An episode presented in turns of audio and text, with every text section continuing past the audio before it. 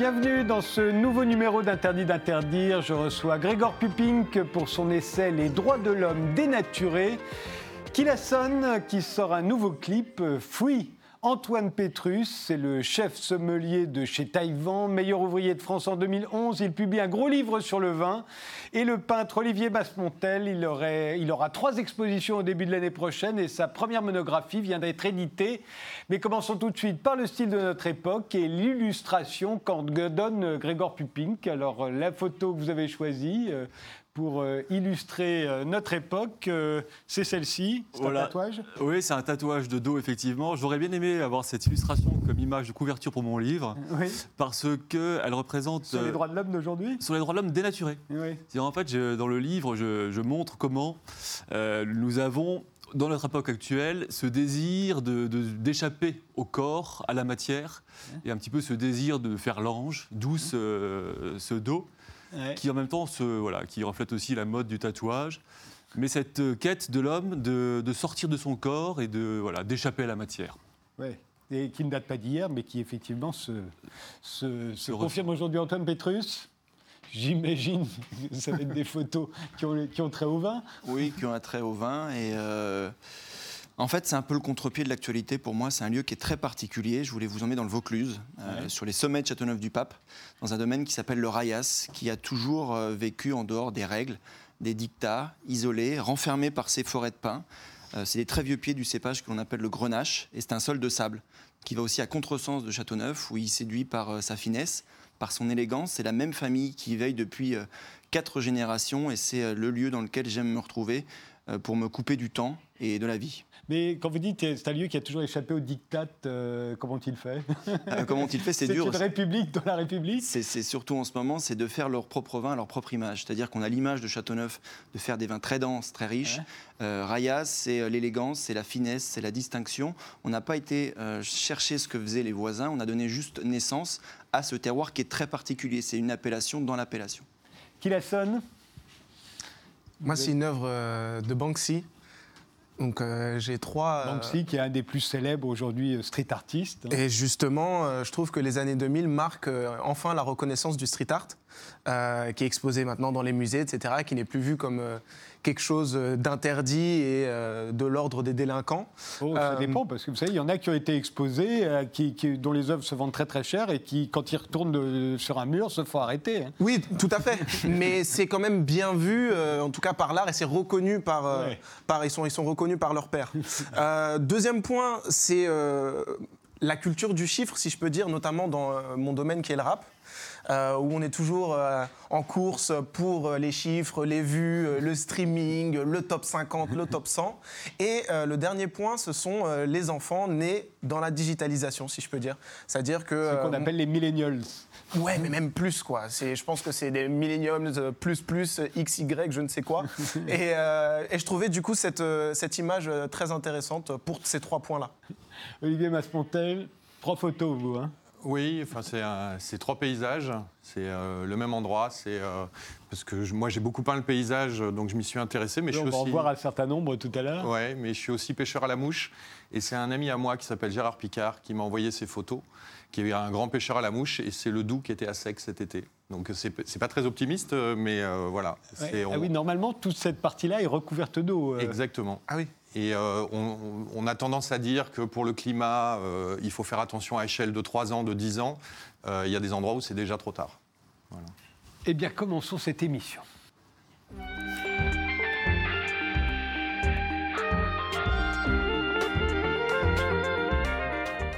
Grégor Pipink, vous êtes juriste euh, et à l'occasion du 70e anniversaire de la Déclaration euh, universelle des droits de l'homme, celle de 1948, euh, vous publiez Les droits de l'homme dénaturés aux éditions du CERF. Alors attention, ce ne sont pas les droits de l'homme qui sont dénaturés, c'est l'homme qui est dénaturé. Hein. Alors en quoi est-ce que l'homme ou la représentation de l'homme a changé depuis 70 ans à travers l'usage que l'on fait de cette déclaration? Oui, alors effectivement, c'est l'homme qui est dénaturé. Le, le livre analyse un phénomène que nous avons tous vu, qui est que manifestement les droits de l'homme, en tout cas en Occident, ont fortement changé depuis l'après-guerre. Quand ils ont été adoptés en 1948, On était à l'époque, donc euh, après les totalitarismes, après le nazisme, à l'époque soviétique. Donc on avait une vision des droits de l'homme qui était de protéger l'homme de l'État. Mmh. Très simplement. Donc l'État était la menace, le but c'était de protéger l'homme, et protéger l'homme dans toutes les dimensions de son existence, protéger sa liberté, la liberté familiale en particulier, liberté d'expression, liberté religieuse, etc., contre l'État. Et depuis, on n'est plus dans le même contexte, et les droits de l'homme ont changé. Ils ont beaucoup changé, surtout depuis 20, 25 ans. Bien sûr, il y a eu la révolution culturelle occidentale, l'individualisme qui est venu. Ce sont les droits des individus, en fait, qui se seraient un peu substitués ou qui seraient venus en complément des droits de l'homme. En plus, on est passé des droits de l'homme, qui à l'époque était une vision de l'homme assez universelle, Mmh. Euh, un homme qui a un pays, une langue, un mmh. métier, une famille, qui veut finalement être libre chez lui et fonder sa famille, fonder sa vie et être un homme accompli. Avec ensuite une évolution vers l'individualisme. Et donc là, je pense que je décris la deuxième génération. On passe des droits naturels de l'homme aux droits de l'individu. Le but, ce n'est plus seulement de protéger la personne de l'État, les droits de l'homme sont utilisés comme un instrument de pouvoir, de revendication du pouvoir de l'individu contre l'État, mais aussi pour sa propre liberté. Et là, moi, je décris des droits que j'appelle antinaturels, parce qu'ils visent aussi à s'émanciper de la nature, se libérer de la nature. Par exemple, le droit à l'euthanasie. Hmm. évidemment, ou la question euh, de l'avortement notamment, ou la question de la PMA, enfin, tous ces droits qui relèvent de la bioéthique, mais aussi de la mort comme idée, voilà, les droits de l'homme sont le soutien, le discours de pouvoir, de puissance personnelle contre la nature pour me libérer. Et puis troisième génération que je décris, c'est ceux où là on va même au-delà, on ne fait plus seulement que s'opposer à la nature, mais on veut la transformer, la dépasser. Et là c'est le droit du transhumanisme, c'est le droit transnaturel.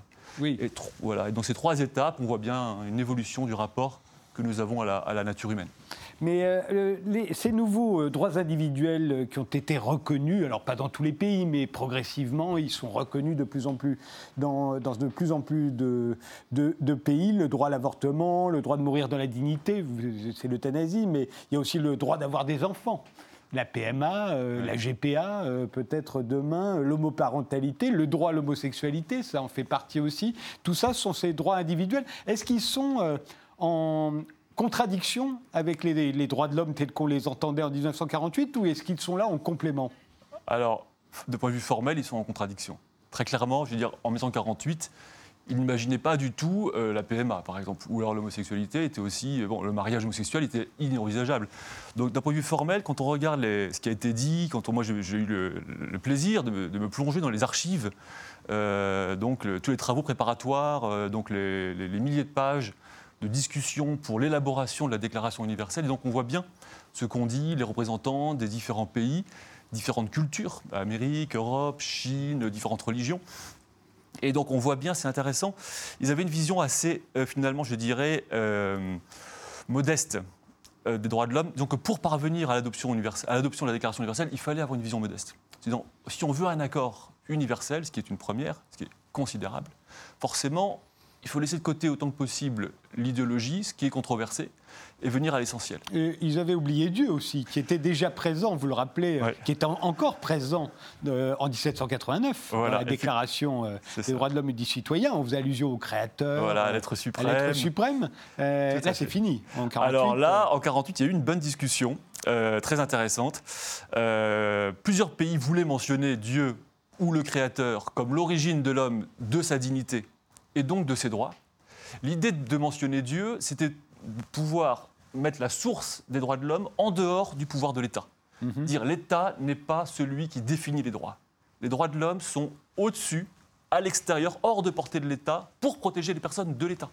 Et donc dire voilà, l'homme est créé par Dieu, c'est parce qu'il est créé par Dieu qu'il est comme, comme il est, qu'il a sa nature, qu'il a sa dignité et qu'il a ses droits. Le fait qu'il n'ait pas été créé par Dieu ne nous empêche pas d'avoir des droits. Euh... nous empêche pas d'avoir des droits, et donc effectivement, c'est là où on voit qu'ils sont venus au niveau du dessous pour euh, obtenir un consensus et un accord entre les, entre les nations. Mais euh, le, le, fait que, que, le, que Dieu ait, été viré, ça fait partie euh, du consensus nécessaire en 1948 pour que tout le monde s'entende. Mais il y a un autre consensus, c'est que les droits de l'homme de 48, personne ne va les appliquer. Alors, voilà. Parce que si je me souviens bien, dans la déclaration de 48, il y a par exemple le droit de s'installer où l'on veut, le droit de voyager librement, de s'installer dans le pays qu'on veut que je sache, aucun pays n'a jamais accepté euh, un droit de l'homme pareil. Alors l'essentiel des droits de l'homme, bon, de 48 sont largement acceptés dans le principe. 48 Oui, le principe, mais n'est pas les- pas les contraignant. 48 n'est pas contraignant. Enfin, c'est comme le- tant qu'il n'y a pas de police. Voilà, c'est comme le, le pacte de Marrakech, peut-être que vous faites allusion. Donc c'est pas contraignant, mais c'est vrai que c'était une, no- une- une norme euh, généralement acceptée. Euh, mais quand même, c'est très utile. Euh, c'est très utile parce qu'il contient, euh, lorsque l'on veut, malgré tout, réclamer, nous, c'est partie de mon travail, euh, défendre la liberté, par exemple, d'Asia Bibi au Pakistan. On a besoin euh, d'avoir la référence quand même universelle à la liberté religieuse. Donc les droits de 48, c'est vrai qu'ils ont été acceptés globalement. À l'époque, les soviétiques ne voulaient pas la mention de Dieu. Mais par la suite, les pays musulmans ou islamiques ont refusé la liberté religieuse. Donc ils ont mis des réserves sur la liberté religieuse. Mais euh, en France, la liberté religieuse est quand même fortement contrainte par la lutte contre les sectes. On lutte contre les sectes, donc il n'y a Ouais, pas de liberté alors, En religieuse. fait, ça dépend un peu des gouvernements. Oui. Euh, y a Lorsque, la, lorsque il y a- la gauche est au pouvoir, si je dois le dire On lutte sincèrement, fortement contre les on sectes. lutte fortement contre les sectes, on l'a fait. Et la, la France a été condamnée plusieurs fois Oui. euh, à la Cour européenne des droits de l'homme en raison de son injustice, de la façon dont elle fait ça. Oui, et, de- et du fait qu'elle est liberticide. Elle est euh, liberticide à l'égard des, à l'égard des mouvements minoritaires, en particulier évangéliques. Le, le but euh, de la déclaration euh, de 48, euh, c'était fonder un ordre nouveau, vous l'avez dit, on est après deux conflits mondiaux quand même d'une intensité jamais atteinte, euh, à la fois morale et internationale. Ouais, c'est ça. Et c'est mettre quelque chose au-dessus de la souveraineté des États. Ouais. Ça n'était jamais arrivé jusque-là aussi de façon aussi, euh, aussi claire? Non, non, la nouveau... il y a toujours eu un droit international, Oui. mais basé sur la souveraineté des États. Oui, chacun signant un traité Voilà. avec qui il veut. Et le droit- Là, tout à coup, il y aurait quelque chose qui s'imposerait à nous, Le même but- s'il n'y a pas de police pour le faire respecter. Le but, c'est l'ordre supranational. Mm. Établir un ordre universel. Donc, on dit universel, donc ça montre bien ce que ça veut dire, c'est supranational. Un ordre politique qui contienne des normes morales, d'où la Déclaration universelle des droits de l'homme et ensuite les traités qui ont suivi, et qui soient, placés, qui soient placés au-dessus du droit positif des États. Donc très clairement, tout le mouvement d'après-guerre, il est celui-ci, c'est établir juridiquement, avec les instruments du passé, qui sont les instruments du droit international, un ordre nouveau qui serait supranational. La supranationalité, c'est l'idéal de l'ordre international. C'est réussir à dominer. C'est ce qu'on voit aujourd'hui, effectivement. Les instances européennes tendent à être supranationales. Les mécanismes mis en œuvre, effectivement, dans les Nations Unies tendent, parce que finalement, c'est là leur, leur, euh, leur fonctionnement naturel, puisque leur objectif est d'établir, de garantir un bien commun universel. Et donc le bien commun universel ne peut être garanti qu'avec des instances qui ont un pouvoir supranational. Il n'y a, pas de- il y a pas de police, mais il y a néanmoins des pays qui euh, n'ont pas hésité à intervenir les uns chez les autres euh, au nom des droits de l'homme. C'est le fameux des- droit d'ingérence. Alors le droit d'ingérence, effectivement, mais euh, bah, alors, pour certains pourraient dire, certains ont dit que le droit d'ingérence était un progrès des droits de l'homme. Parce que précisément, vous faites primer la morale et le bien sur l'ordre ancien qui est l'ordre de la souveraineté des États. Donc le but, c'est d'établir un ordre nouveau qui n'est plus gouverné par la souveraineté, la souveraineté étant assimilée à la force, à la puissance, donc à la barbarie. Un ordre nouveau gouverné uniquement par une gouvernance rationnelle. Donc le but, c'est de gouverner les États et l'ordre international avec la raison et pas avec les peuples. Mais c'est drôle parce qu'on a toujours cru, on, enfin, on dit souvent que le droit d'ingérence, quelque chose de très récent. euh, mais au 19e siècle, déjà, euh, on demandait une ingérence, par exemple, au moment de la guerre euh, entre les Grecs et les Turcs. Oui, c'est vrai. Et il y avait déjà des artistes à l'époque qui se mobilisaient pour que la France intervienne pour sauver les Grecs contre les Turcs. Alors il y a les différences entre l'idéal, on va dire, philhelléniste du 19e siècle, où là on pouvait aller se battre en Grèce comme Lord Byron pour chasser les Turcs, c'est une, une chose. Mais l'idée qu'un État se sente un devoir, bon, c'est aussi dans les conventions d'après-guerre contre le génocide, où les États ont normalement l'obligation d'intervenir et d'agir. La France aurait dû agir en Syrie, en Irak, quand il y a eu les génocides là, récents dans notre pays. Donc voilà, c'est l'objectif d'établir une morale universelle. Le problème auquel nous sommes confrontés aujourd'hui, c'est pas tant le fait de vouloir moraliser la vie internationale. Le problème, c'est que euh, cette morale, finalement, elle, elle est facilement assimilable à une idéologie. Elle peut se, transformer en idéologie. Ou Parce en intérêt de bien senti de quelques-uns au détriment des autres. En intérêt politique. Et ce qu'on voit aujourd'hui, c'est qu'il y a une politisation ou une idéologisation des droits de l'homme. Alors que l'objectif d'après-guerre, c'était précisément de sortir de ça. C'était de placer des normes au-dessus de la politique, au-dessus de l'idéologie qui soit universelle. Et aujourd'hui, on utilise ces normes, on les repolitise, enfin elles ont toujours été repolitisées, on les rend idéologiques pour diffuser un ordre d'idées au plan universel. Et c'est là où on voit un conflit, c'est là où les droits de l'homme perdent leur universalité. C'est qu'aujourd'hui, nous avons toujours ce socle commun de 48, mais qui est parti dans une interprétation d'un côté en Occident très libéral, libertaire ou individualiste, avec ces nouveaux droits qui choquent beaucoup de gens, y compris en Europe. Et s'il y a des réactions en Europe de l'Est contre les droits de l'homme aujourd'hui, c'est principalement à cause des questions de mœurs, il faut parler mmh. franchement. Mais de l'autre côté, on a aussi les pays musulmans, l'Organisation de la conférence islamique, la coopération islamique, qui, eux, ont adopté leurs propres droits de l'homme en islam mmh. et qui veulent interpréter les droits de l'homme conformément à la charia et qui disent que les droits de l'homme sont tous soumis à la charia. Donc aujourd'hui, on a le socle commun 48, mmh. d'un côté l'Occident qui part à droite avec l'individualisme libertaire, de l'autre côté les 57 pays de la conférence de l'Organisation de la coopération islamique qui partent dans l'autre sens avec les droits islamiques. Et là, on a euh, une perte de l'universalité, une perte de cet accord qui était quand même historique de 48 et donc un conflit idéologique. Mais il y avait dans l'accord de 48 aussi l'idée que jusqu'à présent, l'individu était subordonné à la société dans laquelle il vivait. Avec 48, à partir de 48, normalement, ça n'est plus le cas. Euh, on a droit tous à, faire respecter un certain nombre de droits qui n'ont rien à voir ni avec la religion, ni avec euh, le système politique, le régime politique euh, dans lequel on vit. Et ça, c'est assez nouveau. mais aujourd'hui, justement, est-ce qu'il n'y a pas un retour des identités, des spécificités, des religions des uns et des autres qui veut qu'à un moment, la société revienne à l'assaut en disant attendez, vous êtes chez nous, vous faites comme nous. je crois qu'effectivement, euh, le rapport entre la personne et la société a toujours été complexe. 48, le XXe siècle, c'est le renversement. La personne prime la société. Ça fait que les personnes ont des droits à l'égard de la société, mmh. mais euh, plus tellement de devoirs. Si on est au-dessus de la société, on a des droits, mais pas trop de devoirs. Donc, d'où l'absence des devoirs liés aux droits de l'homme.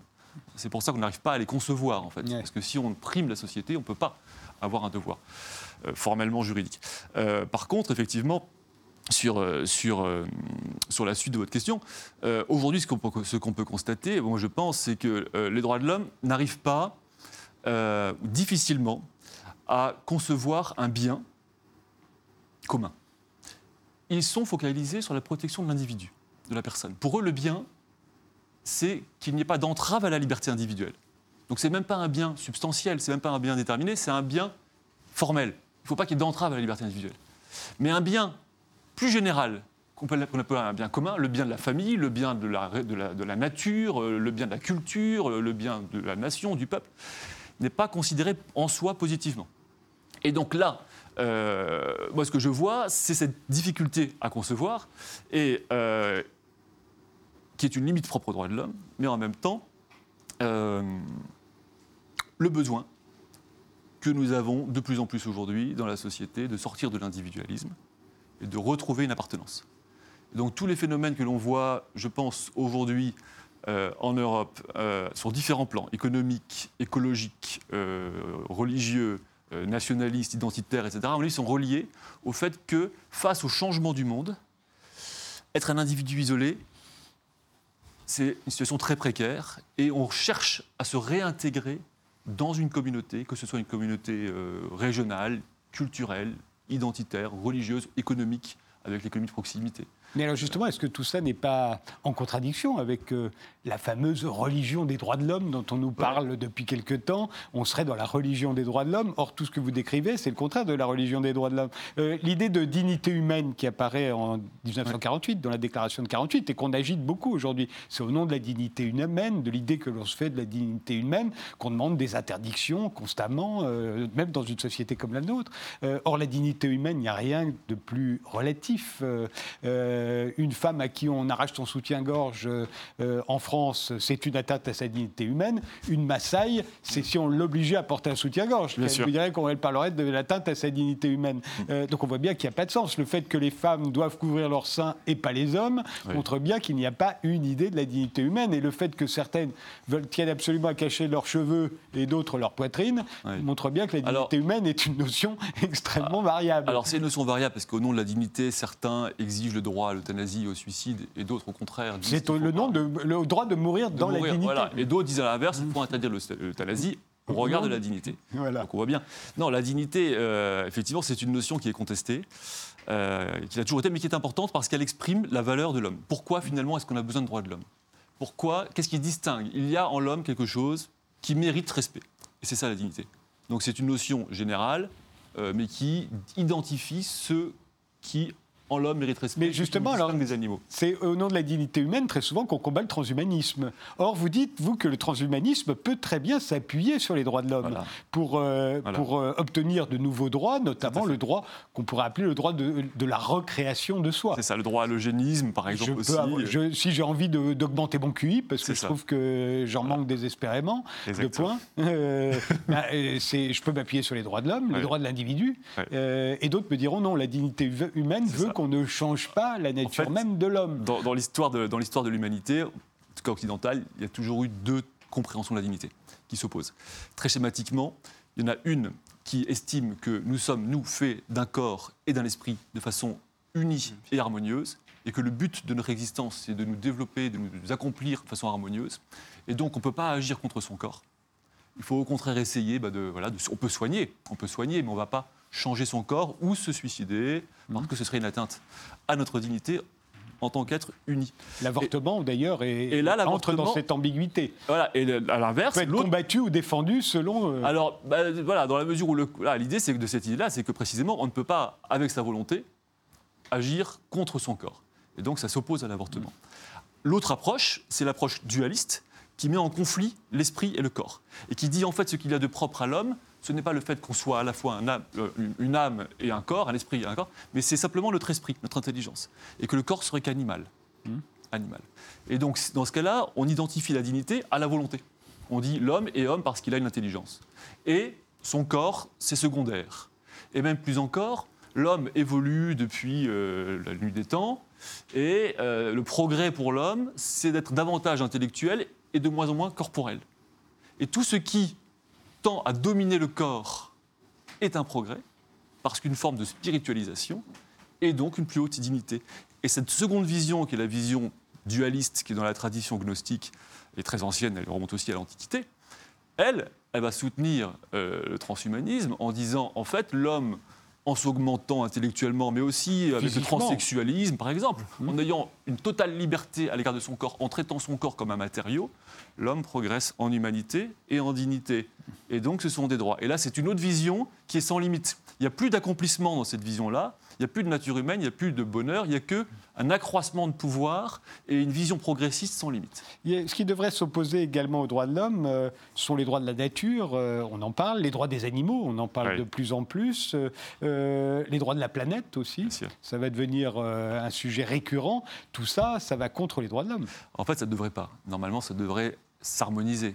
puisque nous vivons dans la nature, sur une planète. Donc si on a une vision du bien commun qui est unifiée, l'ensemble de ces. oui, mais on n'en parle pas dans, les, dans, la Déclaration des droits de l'homme, ni dans celle de 89, ni de 48. Voilà, non, ça montre bien que ces instruments sont quand même datés, euh, sont datés, même s'ils étaient importants, et qu'aujourd'hui, les droits de l'homme de 48, de mon point de vue, ne suffisent plus à répondre aux nouvelles démesures. En 48, le danger, c'était le soviétisme, l'URSS, les nazis, c'était l'État, l'État totalitaire absolu. Aujourd'hui, le danger, c'est l'homme. Aujourd'hui, le, voilà, aujourd'hui, le danger, c'est bien plus différent. C'est le climat, c'est l'écologie, mais c'est aussi la gouvernance mondiale. C'est toutes ces choses, ces démesures auxquelles nous faisons face individuellement. La finance. La finance, nous, euh, c'est démesuré. Euh, le climat, le changement climatique, c'est l'immigration massive, c'est démesuré. Toutes ces démesures, on est sans prise. Et il faut trouver des instruments pour rendre à chacun d'entre nous certaines prises sur son environnement et sur sa vie. C'est ça dont nous avons besoin. En 48, la seule des mesures, c'était l'État. Aujourd'hui, on a de nombreuses des mesures non étatiques auxquelles il faut répondre pour préserver notre humanité. Vous pensez qu'un jour, il y aura un droit des générations futures? Ça existe. Ça existe déjà? Enfin, ça existe, c'est énoncé. Parce que là, on serait bien embêté. Hein. Oui, euh, ça reste euh, pour l'instant une déclaration, mais il y a plusieurs textes effectivement qui, euh, qui en parlent. Commentaire, Antoine Petrus bah, moi, il y a beaucoup de sujets sur euh, le climat et l'évolution des peuples qui nous touchent aussi dans le monde du vin euh, au quotidien. Quoi. Et cette absence pour nous de mécanisation, de règles où le vin est soumis à des aléas climatiques, ça le rend encore plus fabuleux. Et c'est ce que vous disiez, c'est profondément actuel. Et c'est une question qu'on se pose avec tous les producteurs qui nous entourent. Mais là aussi, l'ennemi, c'est l'homme. Euh, alors, ça ne devrait pas l'être, effectivement. ça ne devrait pas l'être. ça devrait pas l'être. Olivier? Oui, moi, ce qui me marque, c'est le conflit euh, individuel-collectif, en fait, euh, qui, euh, qui, je trouve, trouve un peu sa crispation aujourd'hui. Qui la sonne Oui, exactement, je rebondis là-dessus. C'est c'est ce retour un peu vers le besoin d'être dans un groupe, de sociabiliser et d'appartenir à un groupe. Et c'est vrai, aujourd'hui, en tant qu'individu seul, on est entre guillemets à rien. Euh, et, j'ai trouvé ça très intéressant. Vous parlez de tout ça dans le livre? Oui. Faut que je lise. Parce que, ouais, franchement, euh, il y avait énormément de choses très, très intéressantes euh, et qui, moi, dans ma réflexion d'artiste et chanteur, et parce que j'écris aussi, du coup, je fais de la musique, ça m'intéresse beaucoup, toutes ces questions un peu existentielles, mais qui sont à la fois très factuelles et dans l'actualité. Donc, ouais. Bah. Mais ce qui est drôle, c'est que là, on fête le 70e anniversaire des droits de l'homme. On a toujours l'impression qu'on parle tous de la même chose, mais pas du tout mais déjà, après 48, euh, des communistes comme Fidel Castro opposaient aux droits de l'homme les droits de l'humanité. et ils disaient que les droits de l'humanité, ce n'était pas les droits de l'homme. Les droits de l'homme, c'était les droits des capitalistes. voilà, ça a toujours été un enjeu politique parce que c'est devenu vraiment un discours par lequel, un discours de normes, donc par lequel, un discours qui contient un pouvoir. Celui qui a la maîtrise langage des droits de l'homme a le pouvoir. Hmm. Voilà, tout simplement. Les droits de l'homme dénaturés, euh, le livre de Grégor Pupink, c'est sorti aux éditions du CERF. On se retrouve euh, juste après une pause.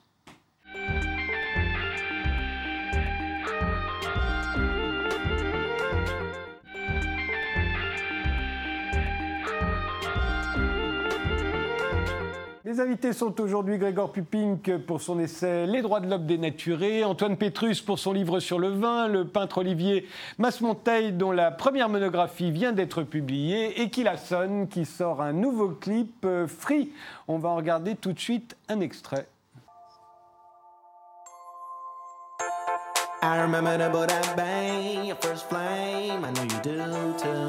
First sight, I, I knew that you become my boo. The flower of love bloomed, everything was cool until doom took Me out of the world, away from my two pals, jelly, jelly, jelly, oh jealousy, oh jealousy, the city girl, the marine, we see jealousy.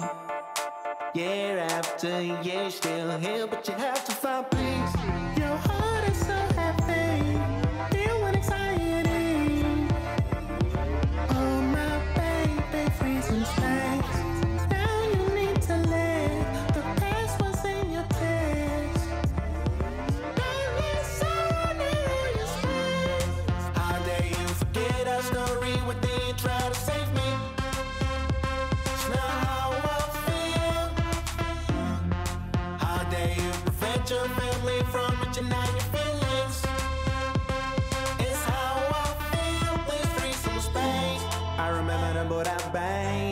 frame friends, my shirt you do. You didn't even talk to her, you rejected her, but one thing was certain. Kilasson, euh, on dit que vous êtes rappeur et vous l'avez été pendant un certain temps, mais j'ai l'impression que vous ne l'êtes plus. C'est plus du tout du rap, là.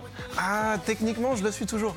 ah bon? Ouais, mais c'est simplement que j'ai beaucoup euh, de, euh, d'influence, on va dire, et particulièrement ce morceau-là a quand même une teinte pop. Oui, c'est complètement pop. Mais parce que ça fait partie de mes influences. Mais autrement, la majorité des morceaux sont c'est très familial. Hein. Là, on voit votre maman euh, qui danse avec vous. On a vu vos grands-parents euh, qui sont bretons, euh, tous les trois d'ailleurs. C'est pour ça que c'est filmé en Bretagne. J'imagine ce clip. Oui, c'est tout à fait. C'est, on est au niveau de le phare de Ploumanac, euh, Trébordin. Euh, Un clip que vous avez réalisé. Alors aujourd'hui, j'ai l'impression que c'est par l'image que l'on se fait connaître euh, et plus tellement par la musique. En fait, on vous connaît d'abord par les vidéos que vous postez sur Internet avant même d'écouter la musique ah qui, les accompagne. Ah oui, c'est vrai, on en parlait tout à l'heure et je disais que du coup, on peut dire oui, j'aime cet artiste en coupant le son et juste en regardant l'image. Autrefois, les artistes se faisaient connaître par la radio, ça n'est plus le cas. Aujourd'hui, c'est par Internet, bah, donc c'est pas la vidéo. Hum, les artistes se font quand même, le, la radio a toujours un pouvoir euh, assez important sur, euh, sur la diffusion euh, au grand, pour la diffusion auprès du grand public, parce que quand même, en fait, avec Internet, oui, ça donne la possibilité à tout le monde d'être présent et mhm. d'avoir du contenu disponible, mais ça ne veut pas dire que les gens le verront nécessairement. Et en fait, on est aujourd'hui dans une espèce de, de masse de contenu qui est là, mais qui vit quelque temps, un jour, mhm. une semaine, un mois, et ensuite ça passe euh, dans l'oubli, si je peux dire. mais c'est toujours là. Mais c'est toujours là, exactement. et ça peut revenir sur le devant de la scène un jour par, euh, par euh, comment dire, une, je sais pas, une occasion. euh, un morceau qui, est, qui, qui, euh, qui, euh, qui va bien avec l'actualité. Je sais pas.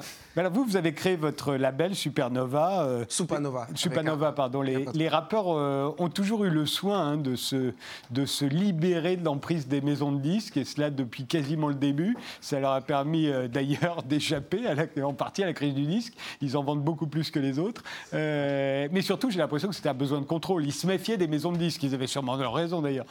Bah, j'ai pas beaucoup euh, discuté avec euh, mes pères euh, qui sont plus vieux que moi, du coup. Euh, mais moi, pour ma part, c'est parce que je voulais simplement. j'ai toujours voulu être un peu mon propre petit chef.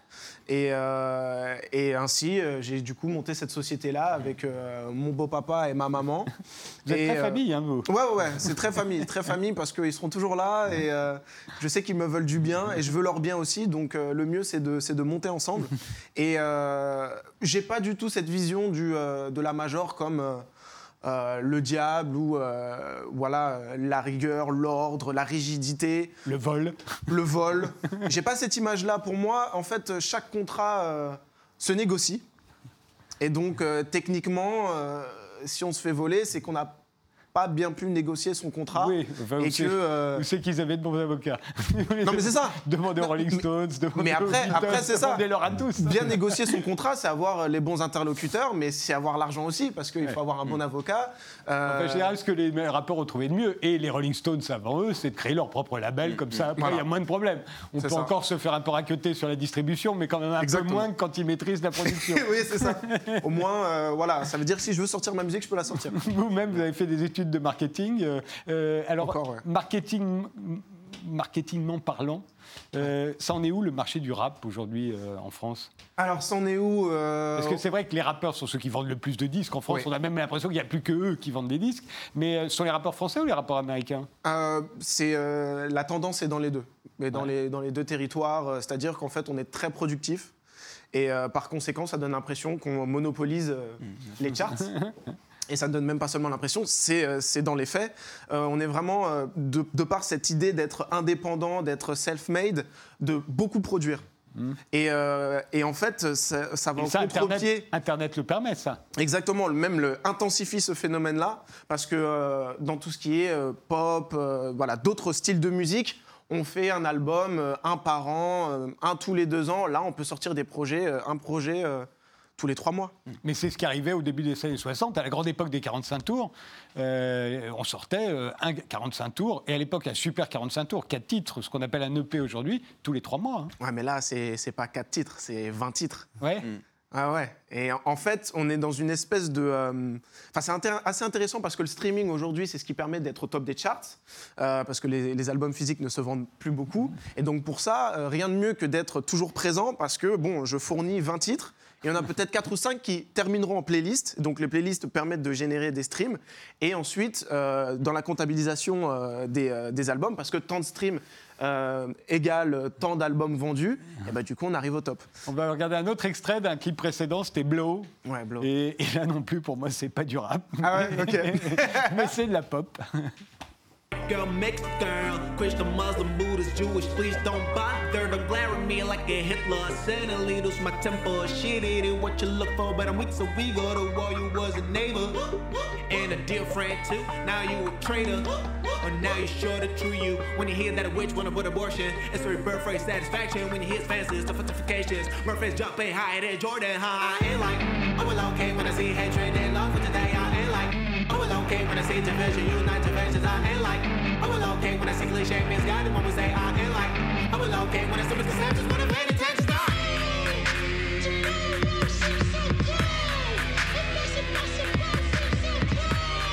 Don't want our life to turn into a survival, but if so, my weapon's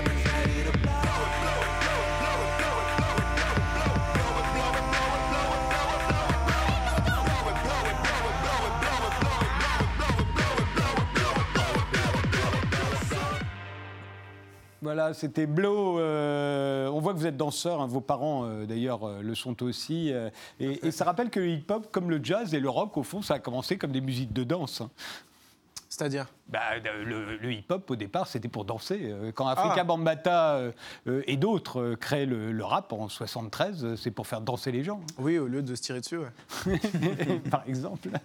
Clairement, ouais, il y avait cette idée-là. euh, si Dernière question, finir- pourquoi Kiloson Je sais qu'aujourd'hui, tous les, euh, tous les artistes prennent un pseudo pour se mettre une, euh, une distance avec le personnage qu'ils sont en train de créer, mais pourquoi Kiloson Alors en fait, j'ai deux groupes de danse, dont le premier euh, se nomme Wanted. En fait, c'est un, c'est un groupe qui a plus de 20 ans aujourd'hui. C'est le premier groupe de danse français à être champion du monde de breakdance euh, en 2001.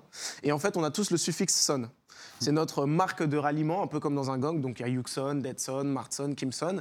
Et pourquoi Killa Parce qu'en fait, mon mentor dans ce groupe-là, Deadson Killa, euh, portait toujours ce, ce petit surnom-là de Killa parce qu'il aimait beaucoup la dancehall, à vrai dire, et que c'était un tueur sur scène. Donc ça n'a rien, à voir en fait avec, Avec le Kill de tuer- a de son. tuer un fils. Ça n'a rien à voir. si je faisais du métal, ça pourrait être peut-être approprié. Ouais, Kill a son, ok, bon, c'est dans le concept. En fait, il s'avère que euh, le K, le A et le S majuscule, c'est simplement pour avoir une esthétique euh, dans la manière de l'écrire. Et euh, en fait, je, je m'en suis aperçu après coup. Ouais, Que les gens pouvaient se dire c'est Kill son. Je disais ah non, c'est pas du tout ça. Mais bon, c'est comme ça. joli, pour un type aussi attaché aux valeurs familiales, ça aurait été quand même dommage. C'est sûr que c'est. euh, Je rappelle que le clip qui vient de sortir, euh, c'est Free.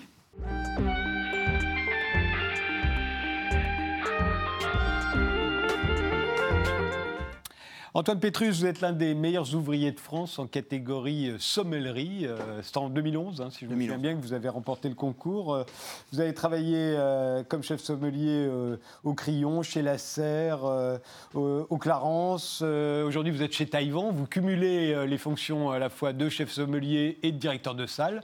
Vous êtes aussi responsable des achats. Donc, Taïwan, c'est Paris, mais c'est aussi Beyrouth, Tokyo, Tokyo et et Londres. Londres. hein, Voilà, euh, vous venez de publier euh, un gros livre chez EPA, euh, sobrement intitulé Le vin par Antoine Pétrus. Vous aviez un nom prédestiné, Ouais. Pétrus, forcément, on pense au château Pétrus. Aucun rapport? Non, aucun, hélas. vous, vous racontez euh, dans ce livre que c'est l'élégance à la James Bond euh, du maître d'hôtel euh, d'un restaurant gastronomique où vous étiez allé avec vos grands-parents qui vous a donné envie de faire ce métier. Oui, tout à fait. On est issu d'un milieu très simple et en fait, c'était au cours d'une belle réunion de famille dans un restaurant près d'Orléans. Et euh, le maître d'hôtel arrive, 1m90, euh, élégant au possible, bouton de manchette, avec un verbe très fin. Et puis une classe mêlée à une simplicité, une grande décontraction tout autour du service et de nos tables, euh, qui m'a donné envie d'aller plus loin dans ce métier. ouais. Quand vous, quand vous allez au restaurant, euh, Oui. vous êtes frappé, j'imagine, euh, par le fait que l'art de la table n'est pas forcément toujours très partagé par ceux qui font le même métier que vous, mais à une autre échelle? Oui, après, je pense que la force de la table, c'est de réunifier et d'unir. Et c'est vraiment ce que je cherche, que ce soit à la maison, à table ou au restaurant, dans nos restaurants au quotidien, c'est d'amener de la simplicité, euh, de la décontraction et du partage. Ouais. Parce que vous trouvez que c'est un peu daté Il y avait un côté un peu obséquieux autrefois euh, Oui. chez les maîtres d'hôtel. Euh, alors, pas forcément celui qui vous avait frappé, s'il avait le côté James Bond, mais, mais il pouvait y avoir euh, dans les restaurants UP. Oui. Grande euh, obséquiosité à l'égard des clients. Oui, chez les maîtres d'hôtel, chez les sommeliers aussi, Ouais. où on se cachait derrière un langage qui était complexe, qui était technique, et au final, on oubliait notre priorité, qui était le client. Et le client, il faut l'écouter pour mieux le servir, mieux le comprendre. Sur la partie sommellerie, il ne faut pas oublier également les acteurs principaux que sont les vignerons. Et sur la partie table, c'est surtout les savoir-faire de nos chefs. Et je pense que la vraie révolution de nos deux métiers, la salle et la sommellerie, passe par ce chemin obligatoire. Mais vous dites aussi que effectivement les rapports ont changé entre le sommelier et le client à table Oui. dans un restaurant. Autrefois, le sommelier, c'est celui qui savait, Oui. il avait le bon goût. Oui. Euh, Aujourd'hui, c'est plus le cas. Mais est-ce que ça n'est pas lié à tout ce qui se passe dans toute la société? Autrefois, le ministre, quand il s'adressait, il avait de l'autorité. Aujourd'hui, Oui. il en a beaucoup moins. Les journalistes, autrefois, étaient plus diplômés que la moyenne des Français. Donc, quand ils annonçaient un truc, on les croyait. Aujourd'hui, on les croit moins, Oui. etc., etc. C'est vrai dans tous les domaines, j'ai l'impression. Tout à fait. Le rôle pour moi du sommelier, c'est plus le savoir aujourd'hui, c'est le faire savoir. Et il y a une différence entre avoir cette connaissance et vouloir la partager simplement. Euh, le vin, ça peut faire peur, ça peut intimider. Moi, avec mes collaborateurs au quotidien, on en parle de façon simple, décomplexée et surtout compréhensible pour les clients. De parler de structure tannique, de matière tannique, d'équilibre, de densité, il n'y a rien de plus fatigant. Euh, de parler de goût, de plaisir, de parfum, de senteur. Je pense qu'on respire tout de suite, on a envie à la fois de boire et de manger. En fait, c'est la grande révolution de la communication. C'est la même chez les sommeliers que chez les politiques, au fond. Autrefois, ils employaient un jargon technique. Voilà. Aujourd'hui, ils essayent de parler le langage du peuple. Ben, je surtout le langage du plaisir, et puis Ouais. c'est d'être pour nous les traducteurs de ce qui est fait à la vigne, euh, de, de ces vignerons, de ces vigneronnes qui travaillent depuis des années, des générations, et de résumer un vin comme le client aimerait l'entendre et pas comme on aimerait lui présenter. Vous dites euh, dans votre livre que votre modèle, c'est François Pipala, euh, le maître d'hôtel du restaurant de Pomme Bocuse à, à Collonges euh, du Mont d'Or. Euh, alors, comment il était, Pipala? Enfin, comment il est, Pipala, euh, quand on le voit pour la première fois, vous, jeune euh, élève de l'école hôtelière à l'époque? Je crois que je serai toujours son élève déjà. Et ça, c'est important de rendre hommage à ceux qui nous ont tendu la main. François, c'était il y a un peu plus de 15 ans. Il était un peu dans ce qu'on vient de dire, dans un naturel, dans une décontraction, dans une élégance et dans une chaleur. Lui, maître d'hôtel, pas sommelier. hein. Voilà, lui, c'était principalement les métiers, c'est toujours les métiers de salle. Mais il accueillait chaque client, je ne sais pas si c'était forcément comme un ami, mais comme un convive privilégié et comme un hôte. Moi, j'aime pas forcément ce mot client. Euh, je préfère vraiment la notion d'hôte et de convive et d'accueillir et de traiter comme on aimerait être reçu. Et ça, c'est le créneau de François. Olivier, vous êtes sensible euh, à l'art du maître d'hôtel, à l'art du sommelier C'est quelque chose. euh, C'est c'est typiquement français, j'ai l'impression. Oui, oui, puis moi je suis un amateur vraiment de, de gastronomie et de vin, et c'est vrai, on en discutait avant. Euh, c'est très important de se sentir reçu, de- d'arriver pour un moment de convivialité, plus que pour un standing, pour quelque chose comme ça. C'est- la notion de partage, moi, qui. Alors, la, la- la base de la gastronomie française, c'est quand justement dans ces accords entre les mets et les vins, euh, et puis aussi dans les arts de la table. Donc, vous, êtes vraiment dans le triangle d'or de, la, de, de cette euh, gastronomie française telle qu'elle a été, euh, euh, comment on dit, euh, l'UNESCO. euh, Oui, l'a- et classé, oui, tout à fait. Voilà, l'a classé. Donc c'est un peu vous qu'on a classé d'une certaine manière. Euh, vous dites dans ce livre que nous sommes plutôt en carence de grands vins en ce moment. Ça veut dire quoi Parce que je pense que le vin, on l'a complexifié. Et on s'est dit que forcément, l'image d'un grand vin, c'était soit un grand nom, soit un grand prix. Et euh, dans cet ouvrage, comme dans notre quotidien, il y a des très beaux flacons à s- dès 6 euros, DTC, trouvables chez un C'est le caviste. faire savoir dont vous parliez tout à l'heure, en fait. C'est ça le. C'est le faire savoir. et- Ouais, c'est notre devoir de communication. Ce week-end, on a ouvert une très belle bouteille de muscadet 2015 avec euh, des huîtres marraines d'Oléron. C'était juste le bonheur. C'est un vin qui coûte 6 euros. Et pour moi, c'est ça le grand vin. C'est la capacité à figer l'instant et à le partager et à le boire dans une, euh, dans un- une recherche de plaisir et de quête de plaisir évidente. Mais euh, pour ça, c'est le lien avec les vignerons qui Oui. est important. Parce que si, euh, si vous ne connaissez pas le- les vignerons, vous ne saurez Oui. jamais qu'il y a ce vin. Voilà. Il faut les bonnes adresses, les bons contacts et puis surtout passer du temps avec les Et en vignerons. même temps, votre livre, c'est pas un guide. Non, surtout pas. Non, parce Alors c'est quoi Parce qu'il faut beaucoup de modestie et beaucoup d'humilité. C'est euh, c'est un peu un journal de bord des 15 dernières années, de voyage dans le vignoble en France, dans le monde, et de mise en valeur des producteurs et de nos clients aussi. Et alors, euh, on apprend, j'ai appris dans, dans ce livre, enfin, tu vois, ça me l'a rappelé, que le sommelier n'assure pas que le service des vins. hein. Non, non, Il s'occupe de toutes les autres boissons. Oui. Euh, L'eau, par exemple, c'est très important. Oui, alors, les fait. Américains, euh, quand on s'assoit à table, quelle que soit l'importance du restaurant, on nous sert un verre d'eau. Euh, euh, ce qu'on ne fait pas en France, vous, vous le faites. Nous, on le fait en, en termes de bienvenue, c'est comme ouvrir une table. C'est un, un acte de bienveillance que de servir. Et puis après, on essaye, en fonction des envies des clients, de conseiller différents types d'eau, plus ou moins salées, plus ou moins amères, et de jouer Et aussi en sur les fait, l'eau, températures. il faut faire un accord entre l'eau et les mets ou entre l'eau et les vins? Bah, il la faut la plus discrète possible, en fait, pour laisser la place au mets, comme au vin. Ouais. Donc, vous êtes un spécialiste du thé, vous êtes un spécialiste euh, du café. C'est normal. Oui, de tout ce qui est liquide, des vinaigres, les des eaux de vie, des spiritueux et des cigares aussi, qui sont liés au travail du sommelier. Eh, vous y connaissez aussi bien en whisky qu'en vin, par exemple. Parce que le whisky, c'est toute une culture. Aussi. Oui, puis c'est un monde qui évolue euh, aujourd'hui de façon très forte et très identitaire. Euh, je pense qu'on c'est la passion en fait qui nous guide, et c'est cette passion qui nourrit, euh, je dirais, une forme de curiosité, une grande forme de modestie aussi, parce qu'il faut être très humble. On n'est ni consommateur de vin lorsqu'on est au restaurant, ni faiseur du vin qui est le vigneron. Donc c'est en ça où le sommelier, pour moi, doit travailler la remise en question, euh, les voyages, la culture, la découverte, et avant tout penser à ses convives comme à ses producteurs. Donc le sommelier, c'est une, pièce médiane, mais sans aucun des deux, on ne peut vivre. Dernière question. euh, Qu'est-ce que vous nous conseillez de laisser comme pourboire quand on quitte une table? On sait que le, pour- le- il y a le service est compris en France, donc ça complique beaucoup. On se dit, qu'est-ce Ouais. que je dois rajouter? Qu'est-ce qui est bien? Bah, la, la grande règle en général, c'est un montant qui est entre 10 à 15% de l'addition. On a déjà payé 15% de service. Euh, Voilà, donc c'est dans certaines entre maisons. 10 et 15%. Exactement, après une belle poignée de main ou de garder un lien avec les clients, ça vaut souvent beaucoup d'argent. C'est très rare, mais pour nous, c'est le meilleur remerciement pour nos équipes au quotidien. C'est le sourire du client et son épanouissement. Oui, enfin, si, vous, si on se contentait de ça à chaque fois, peut-être que vos équipes, quand même, feraient un peu la gueule. Si on a les deux, c'est encore mieux. Le vin par Antoine Pétrus, euh, le vin et pas seulement le vin, l'eau, le thé et, et le cigare. euh, C'est euh, sorti aux éditions EPA.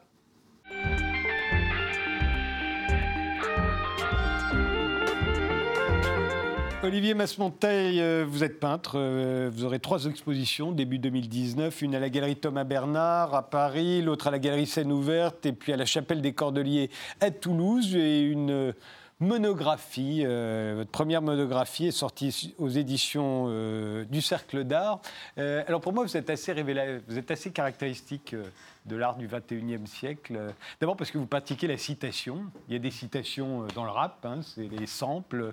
Il y a eu euh, les fameux collages euh, qui ont révolutionné l'art moderne au début du 20e siècle. Mais, mais aujourd'hui, vous, vous êtes vraiment dans la copie. Vous êtes un copiste. On va voir un certain nombre de toiles. Évidemment, là, on reconnaît la jeune fille à la perle de, de Velázquez. Euh, on va Vermeer. reconnaître euh, euh, de, de Vermeer, pardon. On va reconnaître, on va reconnaître des François Boucher. Ça, c'est Diane Aubin. Euh, Il y a un autre François Boucher, là, sa fameuse odalisque. On voit plus là d'ailleurs la croix qu'il y a au niveau de ses fesses. C'est dommage. là, elle est un peu cachée parce que vous avez rajouté dessus. Mais c'était cette croix qui avait fait scandale à l'époque. Et puis on va voir tout de suite. bah là, c'est Velázquez. Euh, donc le fait d'être de, de- de faire de la copie. Alors, Euh, c'est plus que de la copie, c'est de l'appropriation. Pour moi, la peinture, c'est un langage. Et la chance qu'on a, c'est qu'on a les témoignages, on, on peut les voir en vrai. Et ce témoignage, c'est un langage qu'il faut s'approprier. Donc moi, quand je copie Vermeer, Ingres ou Velázquez, j'ai l'impression de parler le Vermeer, de parler le Ingres et d'apprendre des langages. Et moi, j'appartiens à une génération à qui on a dit euh, la peinture, c'est un peu fini.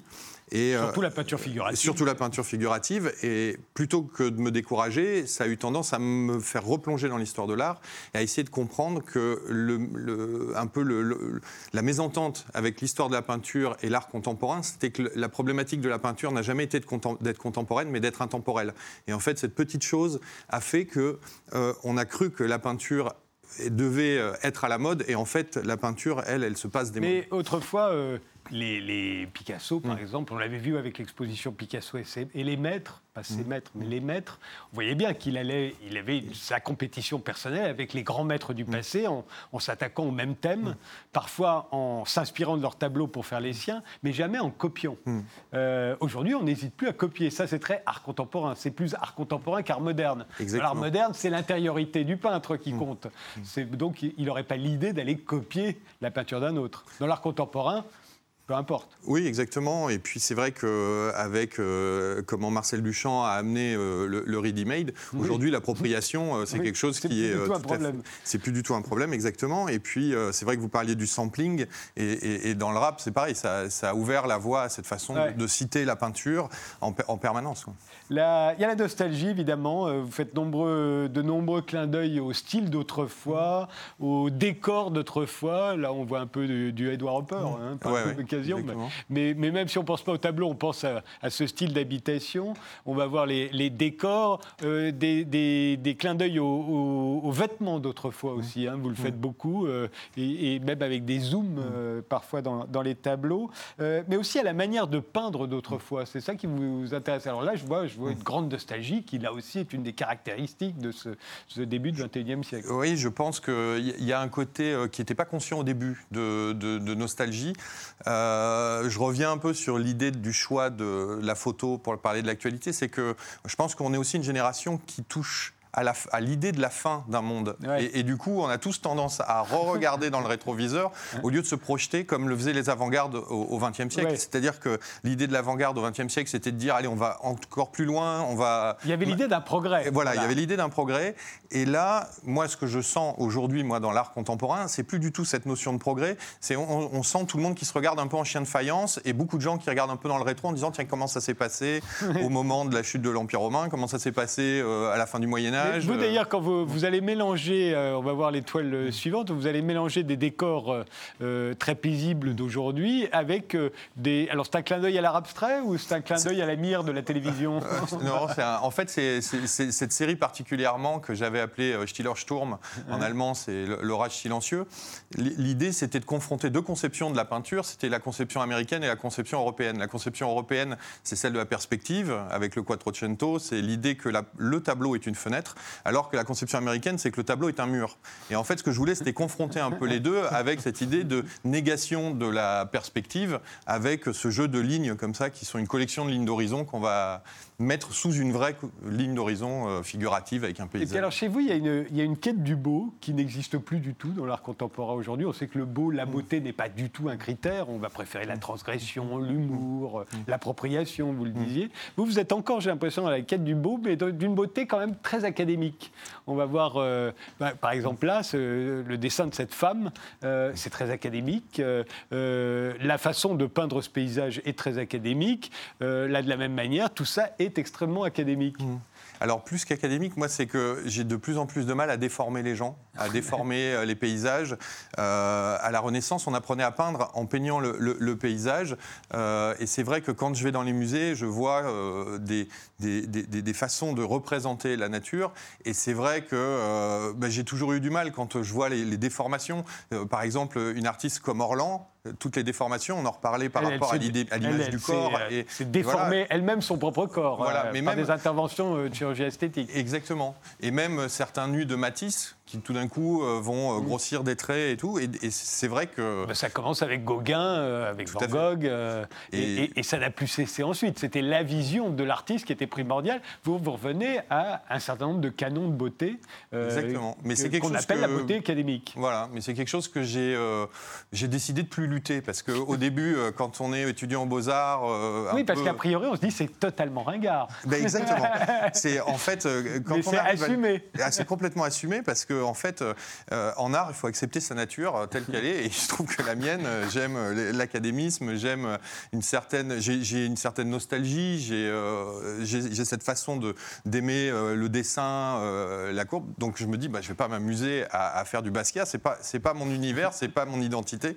Donc tant pis, je vais je vais faire ce que je suis. Même si c'est vrai qu'au début, ça semble ringard, il faut aussi assumer son côté ringard. Et on se dit, on va, allez, on va essayer de le pousser. Mais en même temps, aujourd'hui, vous le disiez, il n'y a plus d'avant-garde. Les avant-gardes, c'est- Oui. ça s'est arrêté dans les années 60. Moi- moi, je Euh, pense- on n'est plus dans l'idée du Mm. progrès en art, ou en tout cas qui aurait un sens de l'histoire de l'art. Euh, donc on peut éternellement euh, revenir au passé. Et d'ailleurs, dans l'art contemporain, on ne cesse de revenir à Marcel Duchamp et à faire, refaire des ready-made comme il y a un siècle. Donc, Voilà, c'est un peu pour cette raison que j'avais demandé dans le livre à Mathieu Mercier de faire un peu un portrait croisé avec moi, parce que lui aussi c'est un artiste de citation, et, et du coup c'était de montrer comment en fait on, on finissait par tourner en rond en permanence. commentaire, Grégoire Pupnik Très beau, très beau, très beau. Euh, J'avoue que c'est figuratif, mais c'est plus que figuratif, c'est quand même poétique. Donc on est au-delà de la figuration. Poétique et figuratif. Et c'est- donc c'est très beau, j'aime beaucoup. Et j'aime- sonne? J'aime beaucoup la, euh, la série euh, c'est Tempête silencieuse, c'est ça? Ça, ça m'a beaucoup parlé. C'est donc le mariage du, du, du- du- Du muret de la fenêtre. Ouais, l'approche, l'approche créative et, et le rendu. Antoine Euh, Pétrus? ouais. Bah, je trouve que comme pour la musique, il y a beaucoup de choses moi, qui m'ont rappelé les vins dans votre ouvrage, dans les formes, dans les couleurs, dans les textures, dans les traits également, où il y a, un côté imaginaire dans le vin qu'on sous-estime euh, souvent, mais qui, a souvent des liens avec la musique, euh, dans l'auditif, dans le rythme, dans son intensité. Et là, de ce que j'ai vu de l'ouvrage tout à l'heure avant l'émission, c'était assez passionnant. Je vous remercie tous les quatre d'avoir participé à cette émission. Euh, les droits de l'homme dénaturés de Grégor Pupink, euh, c'est paru aux éditions du Cerf. Qui la sonne, euh, son nouveau clip, c'est Fruits. Euh, le vin par Antoine Pétrus est édité par EPA et la monographie d'Olivier Masmonteil est sortie aux éditions du Cercle d'Art. Il sera exposé à la galerie Thomas Bernard et à la galerie Scène Ouverte en janvier-février à Paris et à la chapelle des Cordeliers à Toulouse en février. Merci de nous avoir suivis jusqu'ici et rendez-vous au prochain numéro.